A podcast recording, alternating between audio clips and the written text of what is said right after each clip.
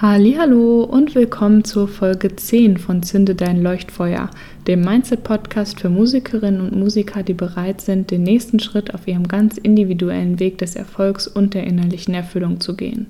In dieser How-To-Folge teile ich mit dir, welche die fünf häufigsten Fehler bei der Gagenverhandlung sind, damit du diese ab sofort vermeiden kannst.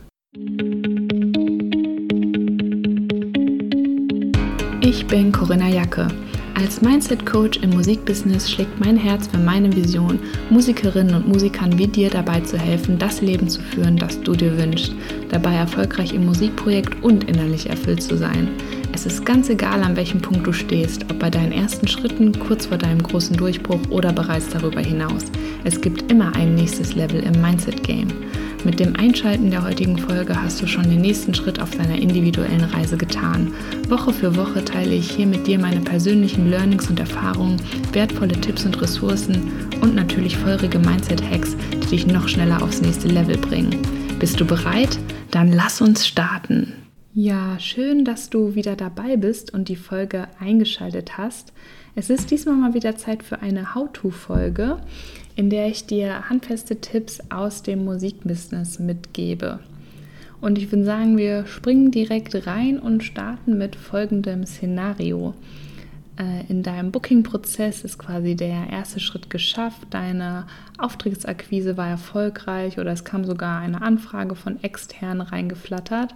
Und nun geht es daran, verschiedene Dinge abzuklären. Und während so Dinge wie das Datum noch relativ einfach auszumachen sind, scheuen sich viele Musiker und Musikerinnen dann eben umso mehr davor, wenn das Gespräch sich dann zu folgendem Thema hinwendet, der Gagenverhandlung. Und genau darum geht es in der heutigen Folge. Denn äh, durch meinen Job auch als Band- und Eventbookerin sind äh, diese Verhandlungen natürlich fester Bestandteil meines Tagesgeschäfts und auch innerhalb meiner Coachings immer wieder ein großes und wichtiges Thema. Und deswegen habe ich dir in der heutigen Folge mal die fünf häufigsten Fehler mitgebracht, die du also ab jetzt bei deinen Gagenverhandlungen vermeiden kannst. Und vielleicht entgegen deiner Erwartungshaltung geschehen diese Fehler nicht etwa im Verhandlungsgespräch, sondern bereits davor. Und ich würde sagen, wir springen direkt rein und starten mit Fehler Nummer 1. Fehler Nummer 1 ist ohne Ziel in die Verhandlung starten. Das ist, denke ich, gleichzeitig auch der häufigste Fehler, der wirklich gemacht wird. Denn wie ist es bei dir? Überlegst du dir, bevor du in ein Verhandlungsgespräch reingehst, wie viel Gage du denn haben möchtest und vor allem, was auch dein Minimum ist? Diese Überlegungen fehlen nämlich sehr häufig, was dann dazu führt, dass zum Beispiel der Veranstalter sagt, wir haben Betrag XY im Budget und dann sagt der Musiker oder die Musikerin, okay, alles klar. Also es findet in dem Sinne nicht wirklich eine Verhandlung statt. Man gibt sich sozusagen einfach direkt zufrieden mit dem, was gesagt wird. Aber das ist auch nicht überraschend, dass das passiert, wenn man sich vorher eben nicht selber eben diesen Wert, diesen Betrag überlegt hat, an dem man sich orientieren kann. Sprich also dieses Ziel, was man sich steckt oder eben auch dieses Minimum, anhand dem man dann gucken kann, okay, wo ordne ich die Aussage, die der Veranstalter jetzt gemacht hat über sein Budget ein. Denn so äh, kannst du dann natürlich erst darauf reagieren und ihm eben entsprechendes antworten. Ansonsten ist man einfach ein bisschen überrumpelt und nimmt es einfach so hin, dass was gesagt wird. Das heißt, das ist der erste Fehler, der ganz oft gemacht wird, ist, dass man wirklich ohne Ziel in die Verhandlung startet. Der zweite Fehler schließt da so ein bisschen an. Hier meine Überschrift auf meinem äh, Spickzettel ist Fragen kostet nichts, wobei das nicht wirklich der Fehler ist, sondern eher das, was ich damit meine, denn das wird nämlich genau oft nicht gemacht, dass man nämlich nachfragt und das ist im Prinzip der Fehler, weil vieles, ähm, was bei, man bei einer Verhandlung rausholen kann, ähm, da muss man sich auch wirklich selber darum kümmern und nachfragen. Zum Beispiel, ähm, bei so Themen wie Fahrtkosten, bei Themen wie Übernachtung, bei Themen wie Catering und so weiter und so fort. Das äh, wird der, äh, nicht jeder Veranstalter wird das einfach so mit auf den Tisch legen, sage ich mal. Und da ist es gerade, was Fahrtkosten angeht, in dem Moment, wo ich äh, mich über eine Gage geeinigt habe, dann wirklich nochmal nachzufragen, okay, und wie sieht es jetzt aus mit Fahrtkosten? Das heißt, da äh, sollte ich mir eben auch vorher überlegen, wie hoch sind denn meine Fahrtkosten, damit ich das eben auch direkt anbringen kann und das auf jeden Fall vorher schon mal ausrechnen. Ich mache das auch immer vor jedem Gespräch, gucke ich, okay, wo soll das sein, wie lange müssen die da hinfahren, fahren die mit einem Auto oder mit zwei, je nachdem, was für eine Band das dann gerade ist von mir im Booking. Und dann ähm, rechne ich mir das aus, bevor ich in das Gespräch reingehe, damit man dann auch wirklich, und das ist hier eben der Tipp, sich wirklich proaktiv in der Verhandlung zeigen kann und ähm, sich da auch einfach nochmal bewusst wird, du bist dann in dem Moment die Person, die eben dein Projekt vertritt und der Veranstalter wird nicht von vornherein äh, da fragen, ja, und hättet ihr gerne auch noch Fahrtkosten ähm, erstattet, sondern das äh, muss man dann wirklich auch nachfragen. Das also der zweite Fehler, der oft passiert, dass eben genau das nicht gemacht wird.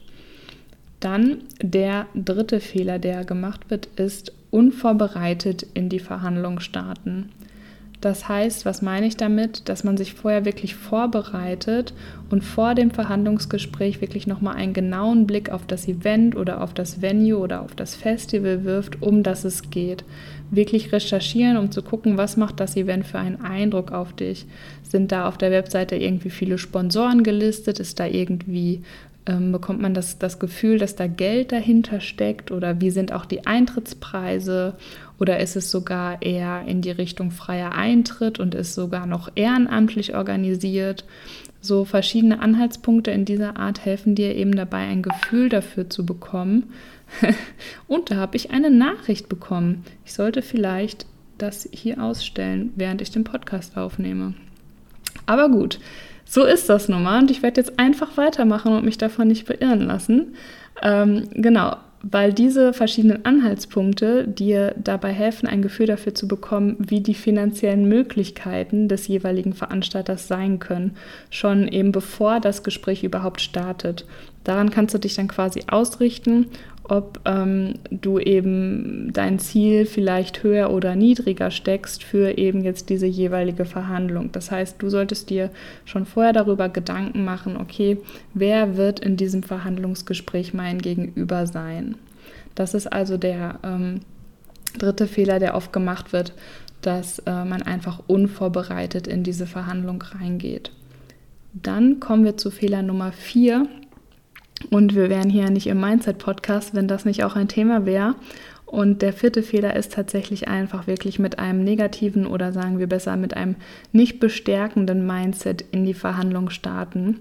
Und das ist auch, denke ich, mit der wichtigste Punkt. Also, dass man sich wirklich vor dem Start von so einem Verhandlungsgespräch eine klare Intention selber nochmal setzt, sich die Ziele nochmal bewusst macht und dann einfach selber auch von 100 Prozent davon überzeugt ist, dass dieses Ziel eben auch genau das ist, was dein Auftritt, deine Musik, das Teilen von deiner Kunst mit den Menschen, gerade eben auch an deinem Punkt in deiner Laufbahn gerade in Anführungszeichen wert ist. Also du musst es wirklich zu 100 Prozent vertreten, weil das merkt der Gegenüber, wie ähm, selbstsicher du da einfach auch bist.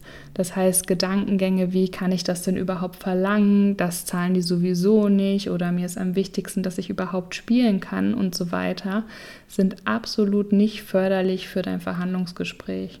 Also hier wirklich die Selbstsicherheit ist das A und O und so wie du dich nach außen zeigst, wird es dir eben auch zurückgespiegelt werden, was wir ja auch schon öfter im Podcast besprochen haben.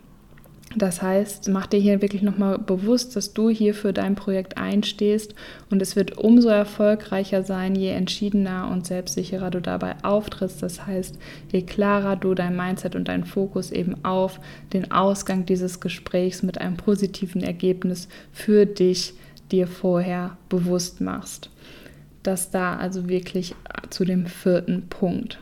Und der fünfte Punkt, den habe ich jetzt hier quasi nochmal hervorgehoben, weil im Prinzip ist es auch ein Mindset-Thema, aber es ist nochmal ein bisschen äh, konkreter und es kommt mir wirklich oft auch ähm, unter, dass äh, Leute sich damit zu mir wenden und das ist die Angst vor der Absage, ist der fünfte Fehler. Das ist, scheint mir wirklich so ein allgegenwärtiges Problem zu sein, dass ähm, die Musikerinnen und Musiker wirklich teilweise mit einer Angst eine Absage zu bekommen, wenn sie anfangen zu verhandeln, in die Verhandlung reingehen.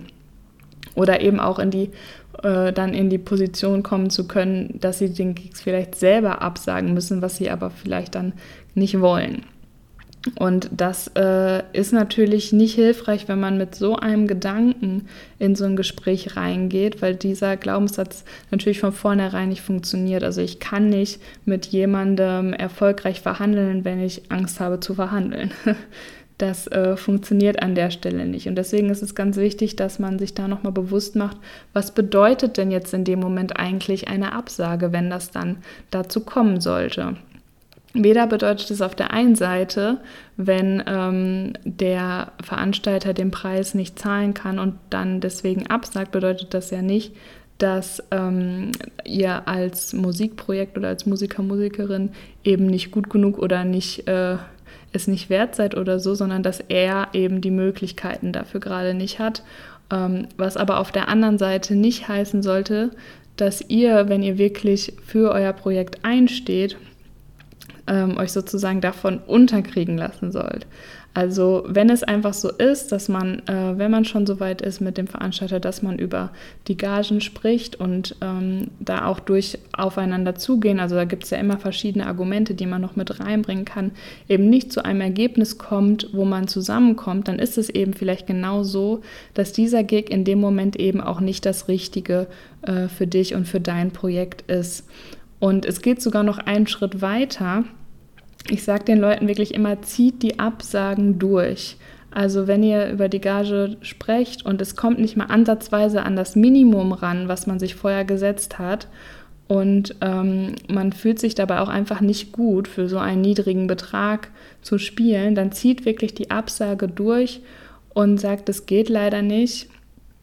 Und dann werdet ihr merken, was dann passiert ist, dass nicht der ähm, Veranstalter dann denkt, oh mein Gott, okay, jetzt haben die abgesagt, mit denen mache ich nie wieder was, sondern dass es eher so ist, dass die denken, okay, da meint es jemand ernst mit dem Ganzen und ähm, wird sich das auch merken und euch natürlich wieder anfragen, wenn er dann vielleicht zu einem anderen Zeitpunkt ein anderes Budget hat.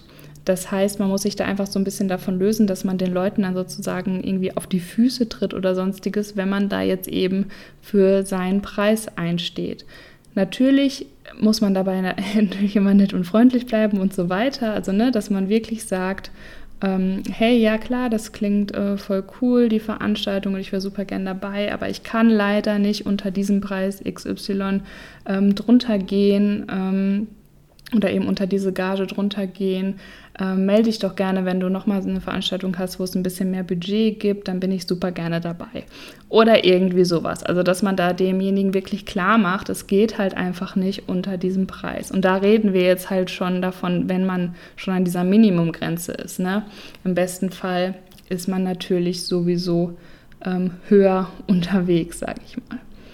Ähm, genau, also das hier wirklich nochmal ganz unterstrichen und auch wirklich, ich verspreche dir, ab dem Moment, wo du anfängst, wirklich auch Sachen konsequent abzusagen, ist das nochmal ein ganz neues Level, was du da für dich und für dein Musikprojekt erreichst. Das wollte ich hier wirklich am Ende nochmal unterstreichen, dass dieser Punkt sozusagen in deiner Laufbahn, an dem du anfängst, Sachen abzusagen, eigentlich eher ein Erfolg ist als eine Niederlage, weil es dich einfach in dem, wie du für dein Projekt einstehst, nochmal einen ganzen Schritt weiterbringt.